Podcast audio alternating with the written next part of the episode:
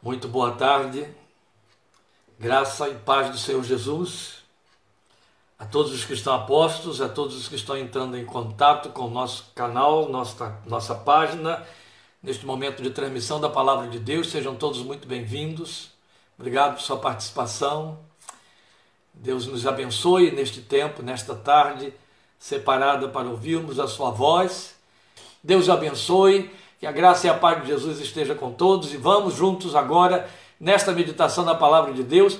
Você abrindo aí a sua Bíblia em Hebreus 11, eu estarei lendo aqui na minha versão, nova versão internacional, e logo depois estaremos orando, falando com Deus e participando então juntos desta nossa reflexão que eu desejo e espero muito profundamente que o Espírito de Deus aplique em seu coração. Estamos desejando muito também que ela possa ser é, ampliada no próximo domingo, é o nosso desejo, se assim Deus confirmar, teremos, não é exatamente uma continuidade dela, mas uma aplicação ampliada desta palavra introduzida hoje através desse tema, as travessias da fé. A paz do Senhor Jesus para todos que estão nos saudando aí, muito bem-vindos. Por favor, então, Hebreus capítulo 11, versículos 5 a 13, lendo já de imediato, o texto diz, na versão de que estamos nos servindo: Pela fé, Enoque foi arrebatado, de modo que não experimentou a morte, e já não foi encontrado, porque Deus o havia arrebatado, pois antes de ser arrebatado, recebeu testemunho de que tinha agradado a Deus. Este texto está fazendo referência ao texto original de Gênesis capítulo 5, versículo 24, que depois teremos a oportunidade de citar mais à frente. Então o autor de Hebreus continua e vai dizendo: sem fé é impossível agradar a Deus, pois quem dele se aproxima precisa crer que ele existe e que recompensa aqueles que o buscam. Pela fé, Noé, quando avisado a respeito de coisas que ainda não se viam, movido por santo temor, construiu uma arca para salvar sua família. Por meio da fé, ele condenou o mundo e tornou-se herdeiro da justiça que é segundo a fé. Pela fé, Abraão, quando chamado, obedeceu e dirigiu-se a um lugar que mais tarde receberia como herança, embora não soubesse para onde estava indo. Pela fé, peregrinou na terra prometida, como se estivesse em terra estranha. Viveu em tendas, bem como Isaac e Jacó, co-herdeiros da mesma promessa pois ele esperava a cidade que tem alicerces, cujo arquiteto e edificador é Deus. Pela fé, Abraão e também a própria Sara, apesar de estéril e avançada em idade, recebeu poder para gerar um filho, porque considerou fiel aquele que lhe havia feito a promessa. Assim, daquele homem já sem vitalidade originaram-se descendentes tão numerosos como as estrelas do céu e tão incontáveis como a areia da praia do mar. Todos esses viveram pela fé e morreram sem receber o que tinha sido prometido. Viram-no de longe e de longe o saudaram, reconhecendo que eram estrangeiros e peregrinos na terra. Texto belíssimo, texto riquíssimo. Quando a gente se ambienta com a palavra de Deus, já estaremos orando, mas eu gostaria de colocar isso aqui para você, para que isso seja estímulo elementos de estímulo à sua leitura e meditação na palavra de Deus e dependência dela pela fé que nessa leitura vem decorrente. Quando a gente se ambienta com a palavra de Deus, quando a gente se habitua a meditar nela, a parar sobre ela, fica sensível às riquezas que estão pontuadas em toda a narrativa dos textos, quaisquer que sejam as versões. Lendo um texto rico desta natureza, de Hebreus capítulo 5, em cima do qual eu já deixei para trás os primeiros quatro versículos, de uma riqueza também extraordinária, mas nesses oito versículos, aí nove versículos, de 5 a 13, há tantos detalhes que eu não vou poder pontuar para cumprir aqui o propósito da nossa, do nosso tema, mesmo porque não estamos aqui fazendo um desdobramento é, é, é, interpretativo, textual de Hebreus capítulo 5, é aplicativo, mas não é expositivo, e então isso aí não pode tem de passar por enquanto, não é? Mas há tantas riquezas ali no, no, no contexto, há tanto jogo de palavras que procuram salientar a, a, a, comunicação que o autor está fazendo, que é de uma beleza extraordinária. Se você perceber na leitura, ele muda de um personagem para outro, trabalhando com o verbo que ele deixou um pouquinho antes. É, uma, é, é muito lindo. Quando ele fala de, de aproximar-se de Deus, tomando Enoque como a figura principal dessa aproximação, ele emenda logo de imediato em Enoque.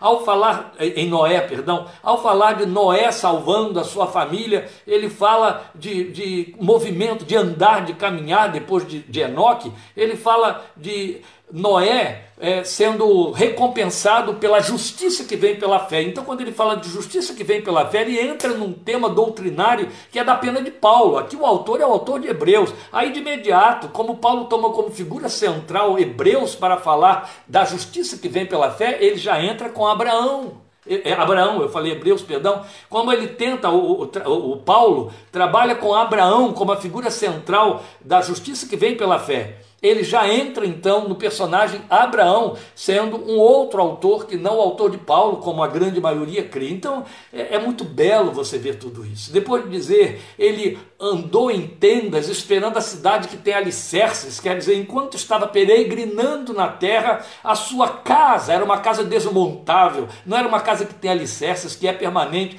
porque a casa permanente ele esperava pela fé no reino de Deus. É lindo isso, não é? Então andou na terra da prometida como se fosse terra estranha. Para ele era estranha, mas o autor de Hebreus está dizendo porque Deus lhe havia dado a promessa, já não era mais estranha, mas ele entendia como estranha. Isso é lindo.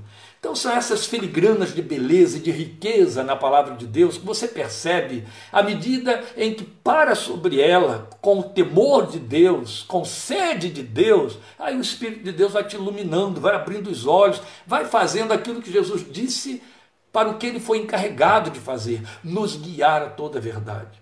Vale a pena parar sobre a palavra de Deus. Por isso, eu reforço aqui o convite para que a partir de julho, porque estamos fazendo essa, esse intervalo depois de que fechamos os estudos em Atos, agora já preparados para estudar a comunicação de Paulo às igrejas que ele formou e que o livro de Atos citava para nós, começaremos com Filipenses. Eu convido você a participar conosco nas quartas-feiras à noite, vale a pena, ou então vá para o YouTube, onde esses estudos já estão gravados e banhe ali a sua fé, cresça na graça e na fé que há no Senhor Jesus. Isso está disponível para você gratuitamente. Não desperdice, não jogue fora, não ocupe, não, não intoxique o seu tempo com balelas e com coisas que não valem a pena. Meus queridos, é a palavra de Deus. Uma outra coisa que eu quero aproveitar para dizer aqui, sem querer magoar ninguém, mas tenho esse direito de falar isso como homem de Deus e com seriedade. Não deixes que, não deixe que outros te falem a respeito de Jesus.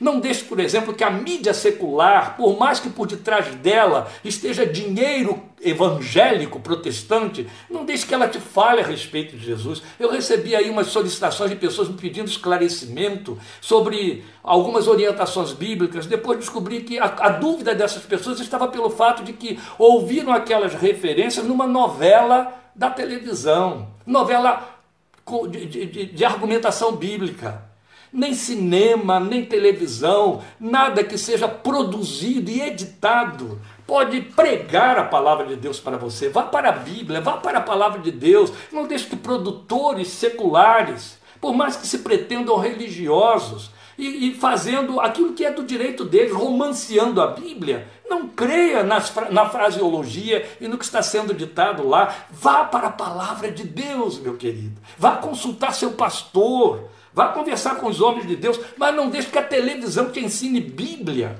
através de novela, de filme, de alegorias. De... Não deixa. Filosofias, filósofos citando Bíblia. Não há coisa mais agressiva à fé do que filósofos dando entrevistas na televisão e crentes parando ali em cima e dando atenção e acreditando que aqueles homens em cujo coração o Espírito Santo de Deus não habita, tem temor de Deus e autoridade para ensinar a Bíblia à igreja. Não faça isso. Eu tinha um professor de saudosa memória, um grande homem de Deus, pastor congregacional, Joel Leitão de Melo, que ele dizia para nós alunos ao seu tempo: nada me agride mais, me ofende mais, mais do que saber que um crente caiu em pecado grosseiro, do que ouvir que um filho de Deus, que tem participação dentro da igreja, que vive a vida do evangelho, se debruce no muro, na cerca, para ouvir opiniões a respeito da Bíblia, da sua vizinha ou do seu vizinho, que não passaram por uma experiência de transformação pelo Espírito Santo de Deus, que de Bíblia entendem apenas o que leem nos livros, filmes, novelas. Entende? Ele disse: nada pode chocar mais, nada pode ferir mais, nada pode escandalizar mais. E por que ele disse isso? Porque a própria Bíblia diz que os anjos de Deus atentam para aquilo que eu e você, que passamos pela experiência do perdão de pecados e da transformação, em cujo coração o Espírito Santo mergulhou a esperança da vida eterna, estas coisas que falamos, que compartilhamos, os anjos atentam para esse nosso discurso. Está escrito na carta de Pedro. Porque falamos de coisas sagradas e pisamos no terreno sagrado. Então não desperdice seu tempo com essas coisas. Se você há de perder tempo diante de novela de televisão que pregue Bíblia, vem estudar a palavra de Deus conosco. Pare aí nas quartas-feiras, oito e meia da noite. Vá ouvir no YouTube homens de Deus, mulheres de Deus, que, que, cuja origem, cujos conteúdos sejam críveis, você possa ouvir para ser edificado. Amém? Perdoe essa palavra de exortação, mas eu acho que ela é pertinente, especialmente porque com ela eu estou lhe convidando a continuar caminhando conosco a partir da primeira quarta-feira de julho, quando estaremos estudando a carta de Paulo aos Filipenses. Temos riquezas excelentes ali para a nossa fé, que vão nos capacitar e preparar para não sermos levados de roldão por qualquer vento de doutrina. Eu estou citando a palavra de Deus. Amém?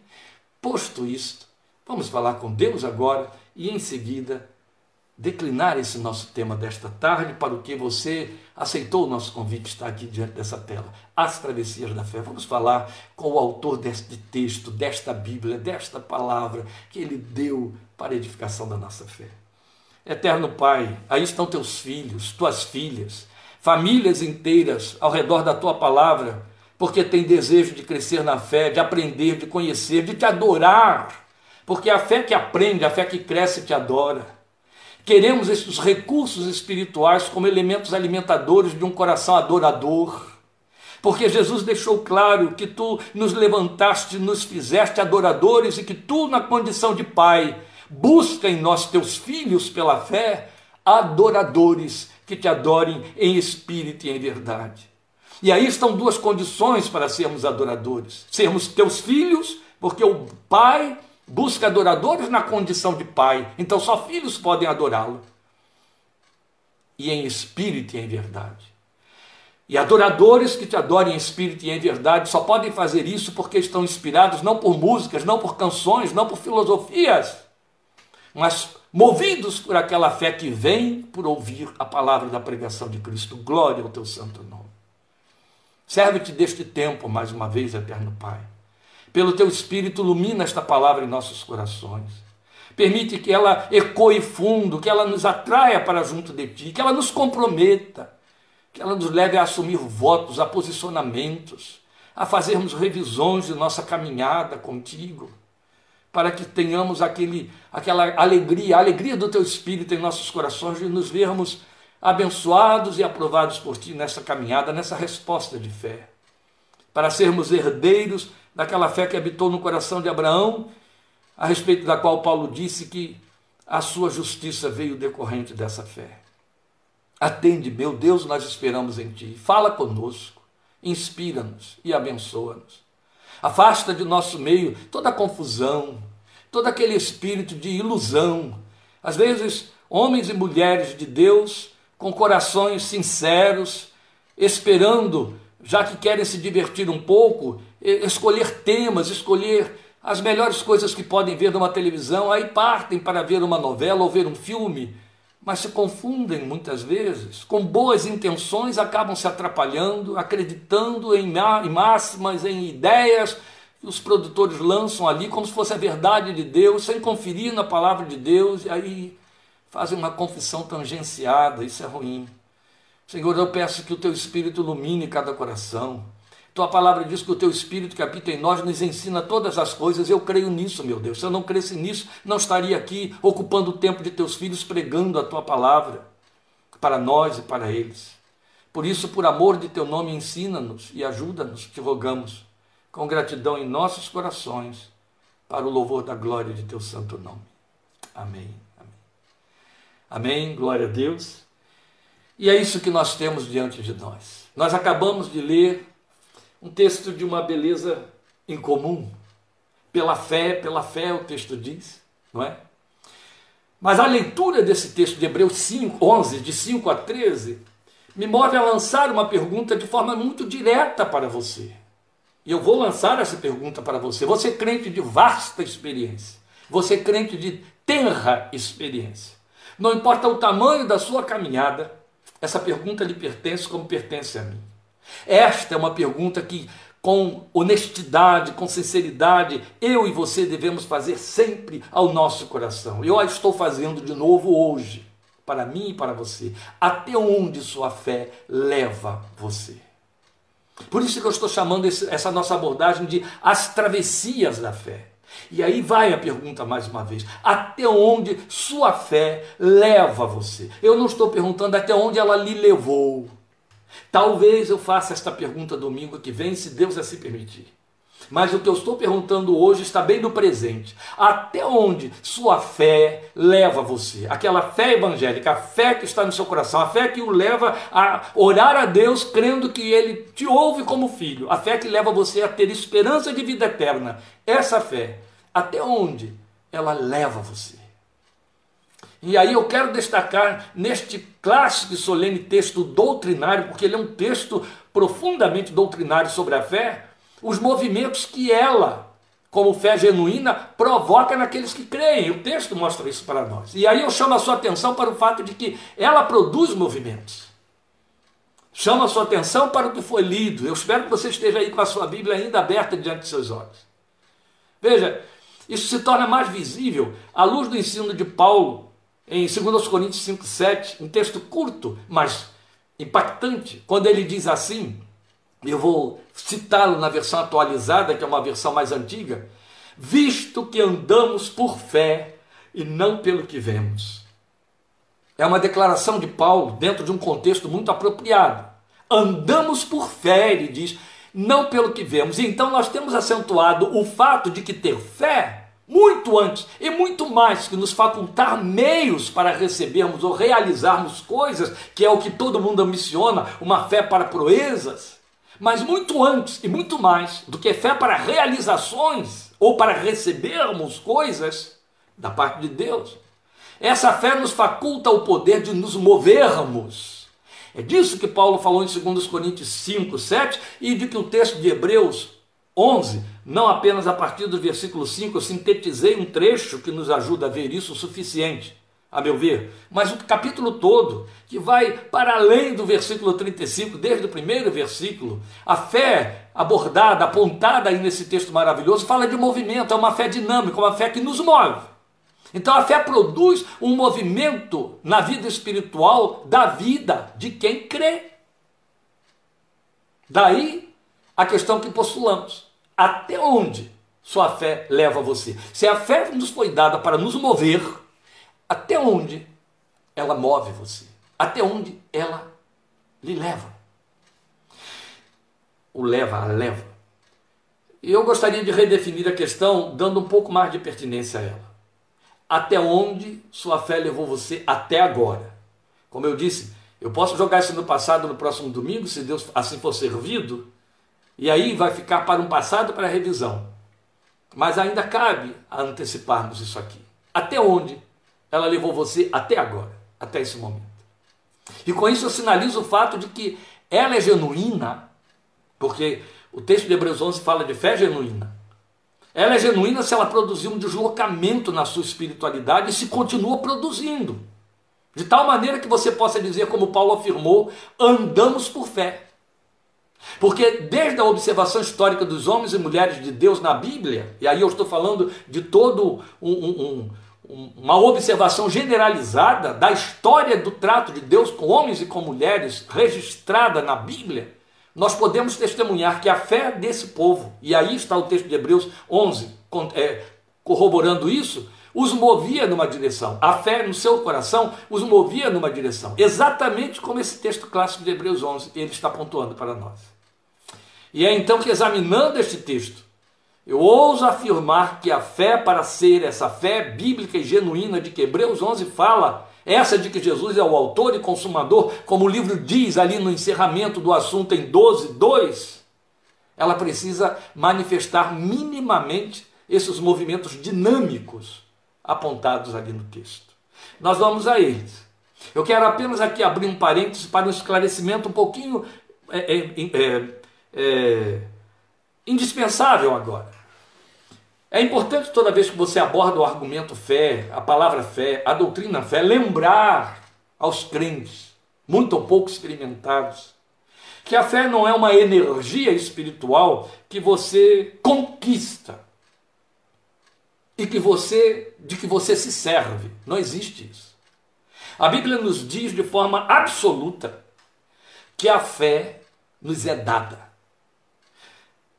Judas diz que a fé nos foi dada, uma vez por todas, e Paulo diz isso ao escrever aos Coríntios e ao escrever aos Gálatas.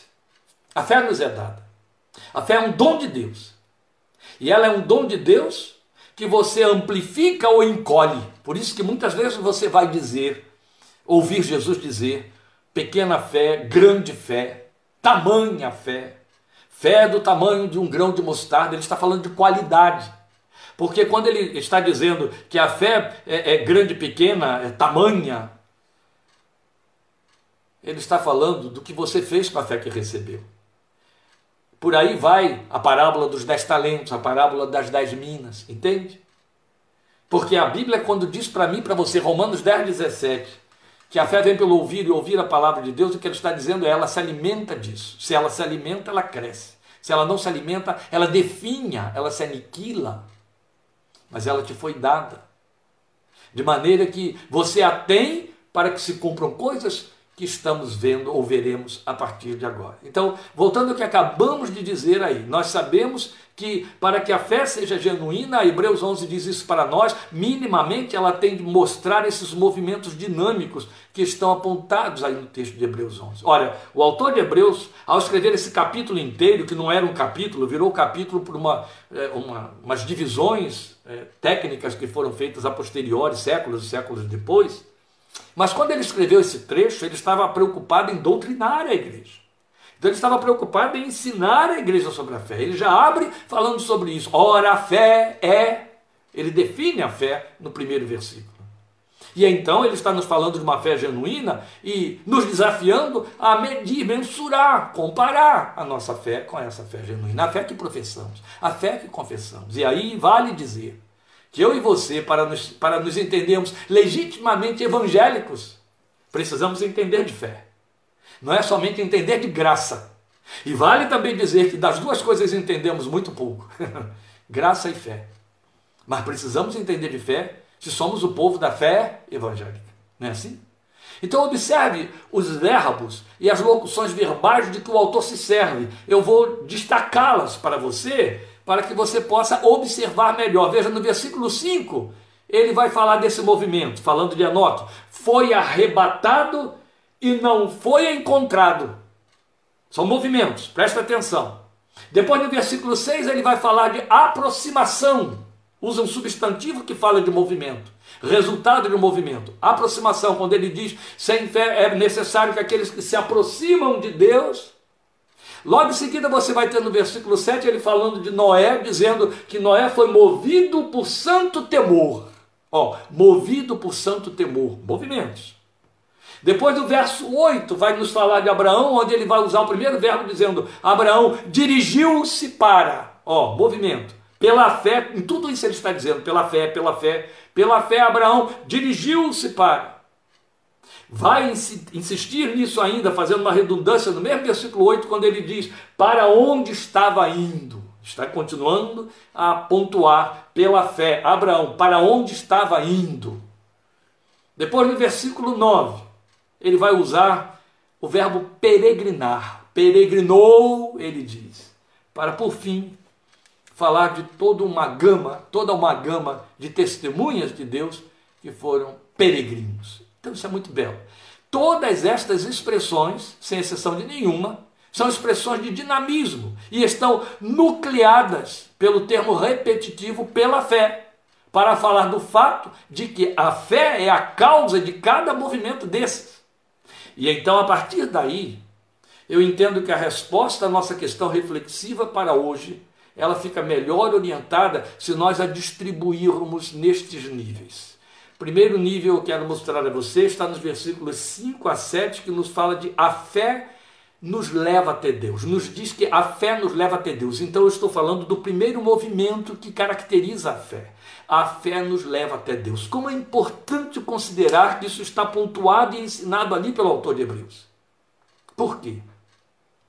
Porque a grande maioria pensa, eu vou repetir isso, que a fé nos foi dada para trazer Deus até nós. Não, não, não, nunca, nunca seria. Porque se eu tenho uma fé que traz Deus, que atrai Deus, quem está no controle dessa fé sou eu. E esse controle humano é carnal. Se é carnal, não presta e Deus não tem compromisso com ele. Entende? Não. A fé foi posta no meu coração e no seu coração para nos levar até ele. É diferente. É diferente. Se eu tiver uma fé que eu controlo, eu mudo Deus. E a Bíblia diz que o meu Deus é imutável. Nele não há sombra de variação. Judas diz para nós. Glória a Deus. Tiago diz para nós.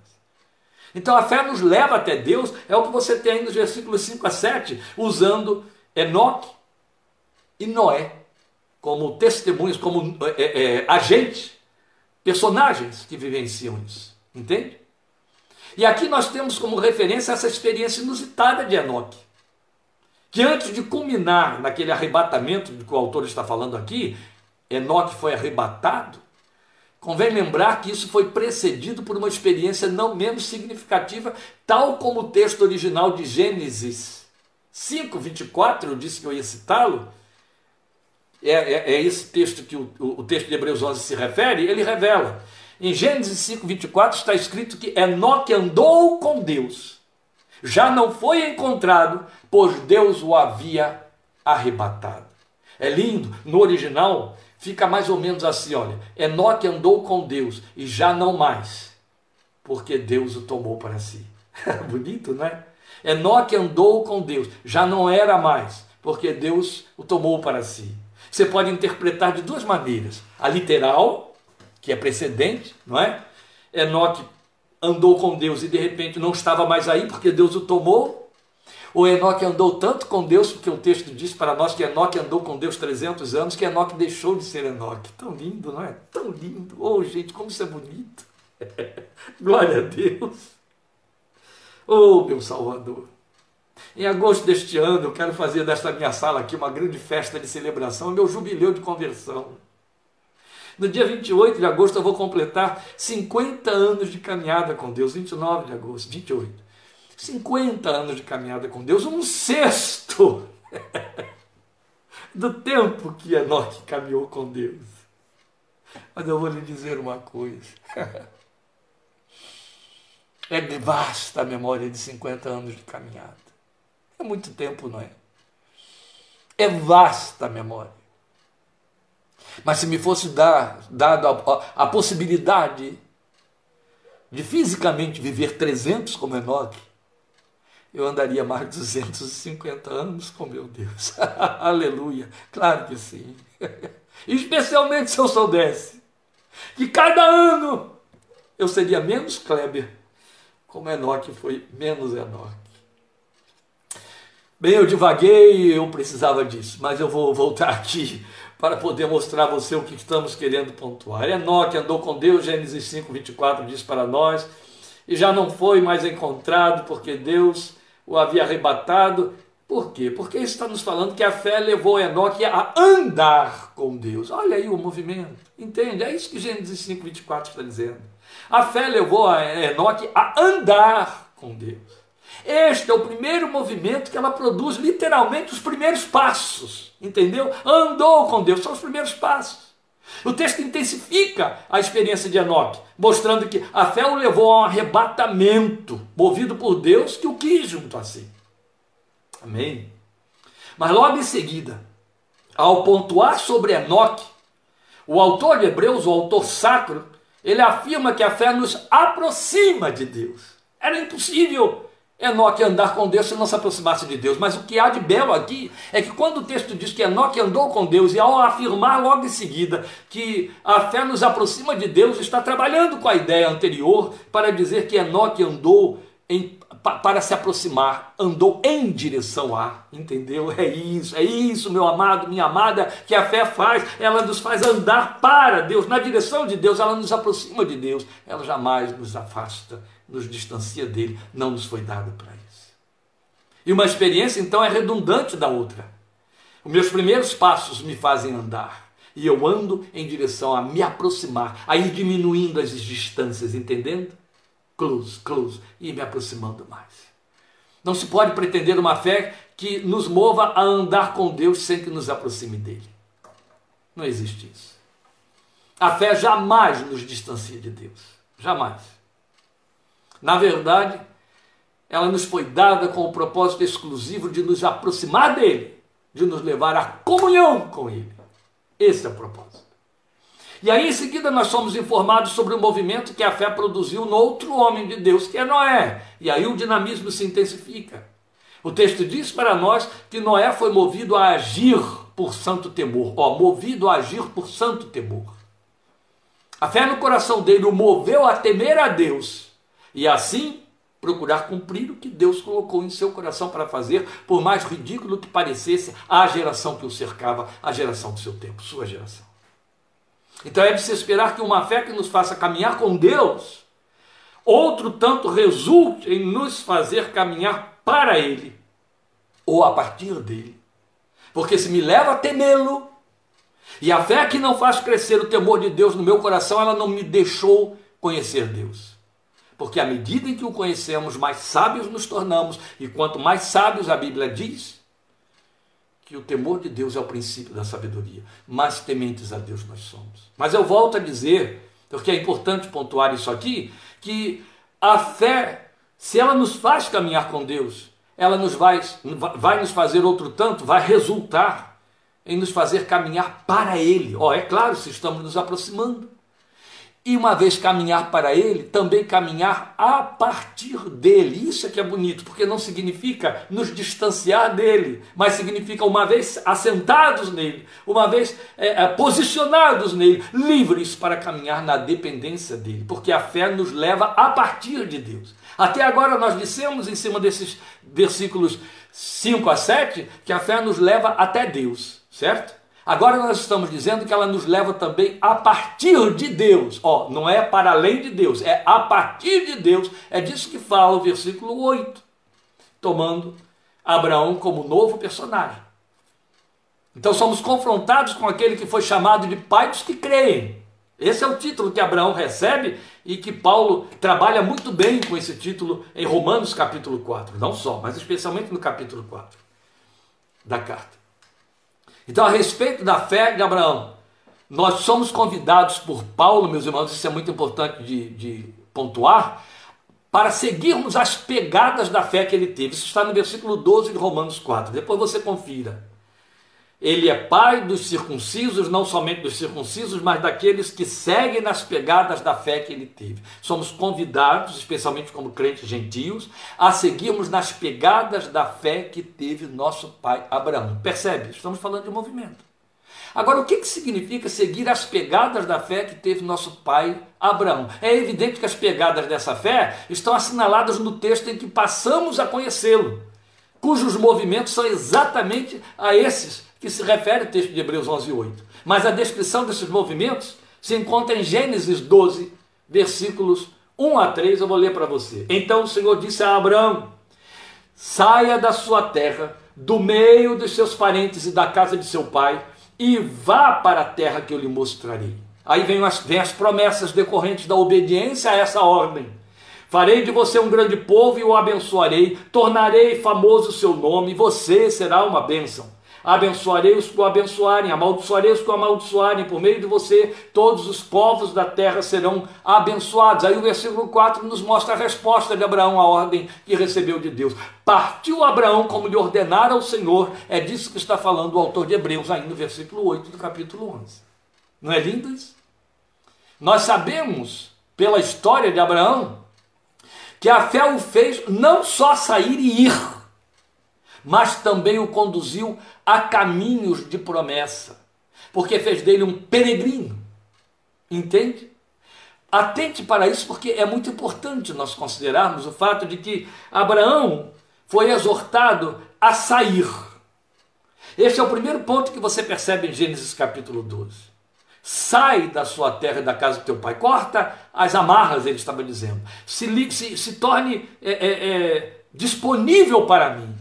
Se torne dependente de mim. Sai. Este é o primeiro movimento. Depois você vai ter o versículo 4 é, nos mostrando que ele saiu. Mas entre a ordem e o cumprimento da ordem, a obediência, o obedecer, como diz o autor de Hebreus, houve um segundo verbo, uma segunda ordem. Sai, Deus disse, e ele deu a segunda ordem, e vai para a terra que eu vou te mostrar. Primeiro se desprenda Abraão, solte-se Abraão, e agora cumpra Movimente-se nesse desprendimento. Uma vez que você está livre, Abraão, você se soltou da tua parentela, da casa do teu pai, das raízes das quais dependia e de suas heranças. Agora eu posso te soprar para a direção que eu quero que você caminhe. Vai para a terra que eu vou te mostrar. É lindo, porque tem tudo a ver com aquilo que Jesus disse a meu respeito e a seu respeito, falando com Nicodemos em João capítulo 3, versículo 8. Eu vou voltar a isso daqui a pouco mais.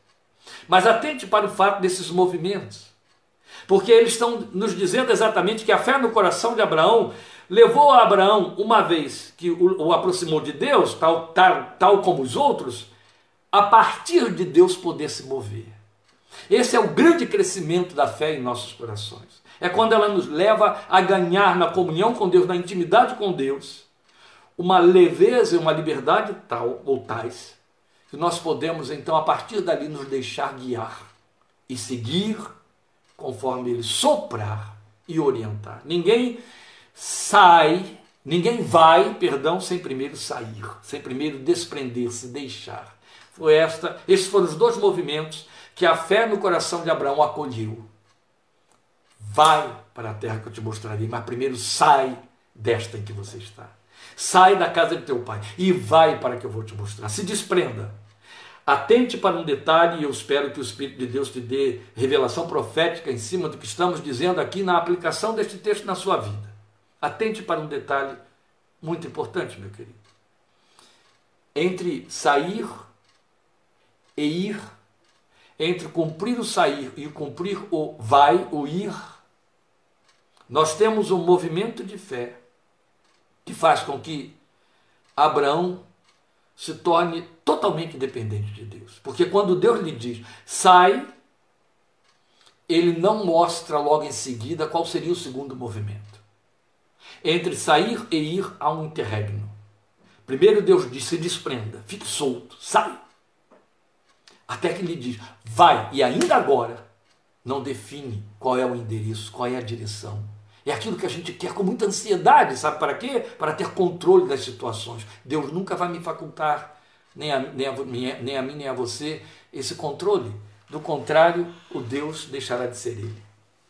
Se Deus nos trouxer todas as respostas prontas e cartesianas como nós queremos, sim, não, entende? Nós vamos exercer controle.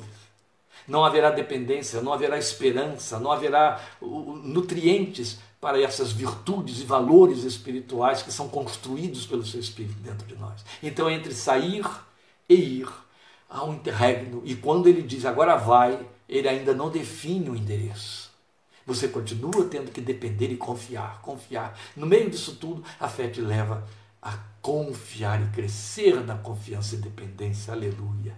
Até que ele diz para Abraão: vai para a terra que eu te mostrarei. E Abraão sai, ainda debaixo desse vai, sem saber que terra é esta. Lembram? O texto de Hebreus 11 diz que ele andou lá, peregrinou em Canaã, como se estivesse em terra estranha, mas aquela era já a terra da promessa que Deus disse que daria a ele, a sua descendência e os próprios filhos dele, Isaac e Jacó. Seu filho Isaac, seu neto Jacó continuaram peregrinos naquela terra. E eles são não só referências para nós, mas protótipos dos crentes que Deus espera que sejamos.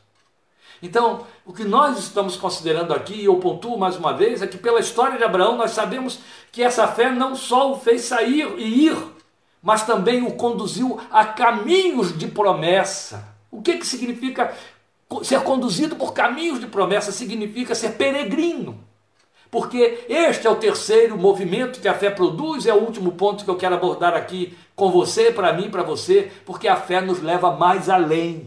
Não é além de Deus, não. A fé nos deixa elasticamente livres para caminharmos debaixo da dependência de Deus, tão longe quanto Ele queira nos levar. Este é o ponto que queremos abordar domingo que vem. Tão longe quanto Ele queira nos levar, mas continua valendo para fazer prevalecer nosso tema As Travessias da Fé, a pergunta: até onde a fé no seu coração te tem levado? Porque a fé nos leva mais além, como o versículo 9 diz para nós, falando de Abraão, já incluindo outros aí também. Porque aí vai entrar por outros incógnitos. Quando diz todos eles, arremata um grupo grande de pessoas que não foram pontuadas, virão a ser pontuadas depois até, alguns. Então a palavra peregrino ela é derivada do verbo que é usado aqui. Pela fé ele peregrinou em terra estranha, como se fosse estranho. Então ele fez mais que um movimento de começo e chegada, entende? De sair e chegar. Ele fez uma rota de confiança, de dependência, que não tem ponto final e que se chama peregrinação. Isso é muito pertinente a mim e a você, crentes em Cristo Jesus, de toda e qualquer geração. Peregrinos é uma palavra que define os crentes de todos os tempos. Peregrinos é uma palavra que define a minha. Você definiu seu, seu pai crente, seu avô crente, vai definir seus filhos e seus netos, se forem crentes. Peregrino não é título de elogio, é título de definição, de posicionamento, de visão espiritual, de consciência espiritual que a fé produz. Porque a fé de Abraão posta por Deus em nossos corações. Daí Paulo dizer que ele é pai dos que creem. A mesma fé que fez Enoque andar com Deus, que colocou santo temor como combustível para mover Noé à obediência, que moveu Abraão a obedecer, saindo. Ela nos faz peregrinos e estrangeiros neste mundo porque nos compromete com um destino superior, é sublimador da existência, aqui chamado de a cidade que tem alicerces. Eu, eu pontuei isso no início de nossa abordagem. O, o autor do texto faz esse contraste de situação quando fala da peregrinação de, de Abraão, habitando em tendas, porque esperava é, é, lugar fixo, lugar permanente, lugar com alicerces, cidade que tem alicerces para além desta vida. Entende, meu querido? Mesmo quando ele já estava em Canaã, que era a terra que Deus tinha lhe prometido, onde habitou Jacó, seu neto, e gerou seus filhos todos, e fez o seu clã crescer, era a terra da promessa, era Canaã, mesmo ali. O texto diz para nós que a habitação deles foi em tenda, porque aquela, a terra da promessa, a bênção que lhe estava garantida e que vieram usufruir ainda não era a cidade que tem alicerces. Ali eles não teriam alicerces. Sabe o que isso significa, irmão, irmã meus? Sabe o que significa? Qualquer que seja a sua experiência com Deus como crente neste mundo, o tamanho da sua caminhada, os seus envolvimentos nesta vida e neste tempo debaixo do sol, tudo é tenda, tudo é tenda, nada é permanente, nada você vai levar para a sepultura, nada, nada, nada será o seu legado mais do que aquilo que é temporal, que vai se esvanecer e virar pó. Não. Todas as suas conquistas, todos os seus triunfos, tudo aquilo que você puder atribuir, quiser, à fé, a sua dependência de Deus, e é válido, é pertinente, provavelmente redundam de sua esperança em Deus, tudo isso é comparado a habitar em tenda. Tudo isso fala de peregrinação.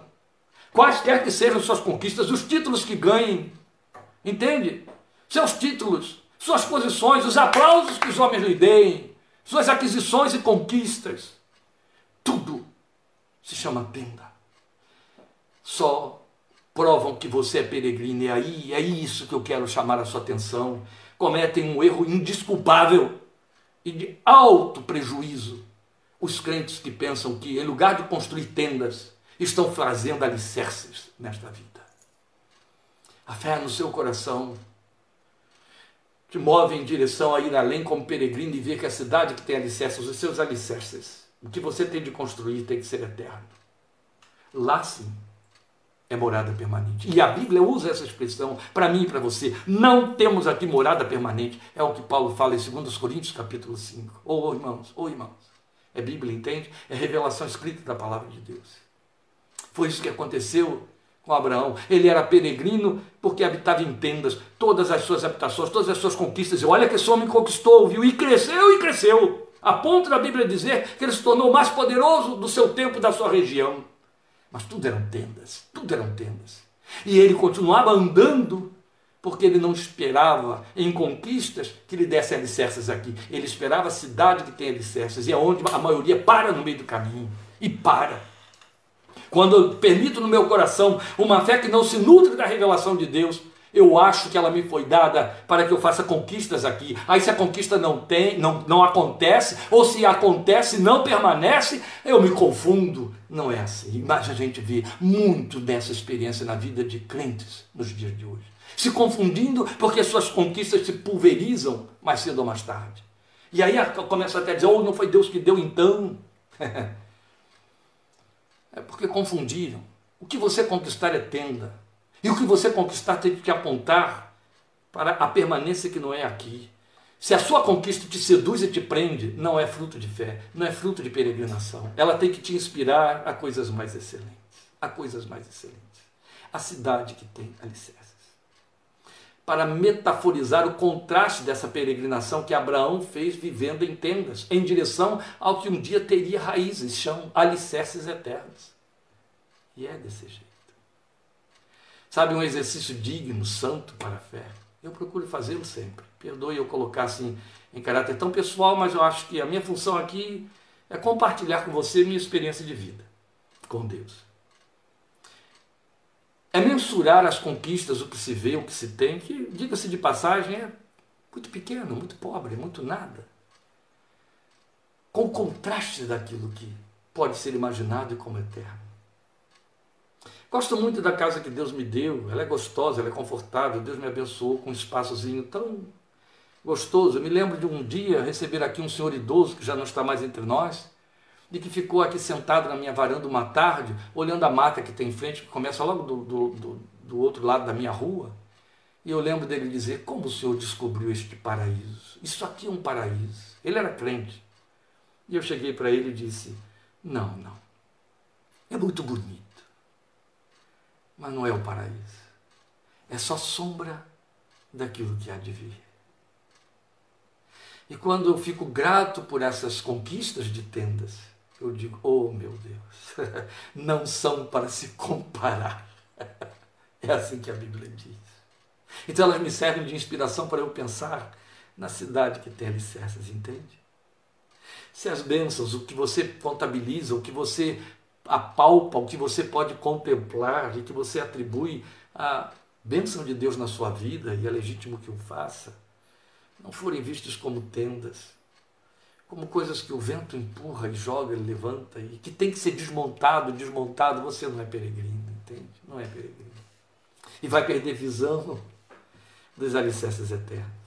Porque enquanto neste mundo a fé nos leva a peregrinar, meus queridos, é a fé que nos leva a peregrinar. E peregrinos não têm morada certa. E é isso que a fé nos torna. Peregrinos na linguagem de Pedro.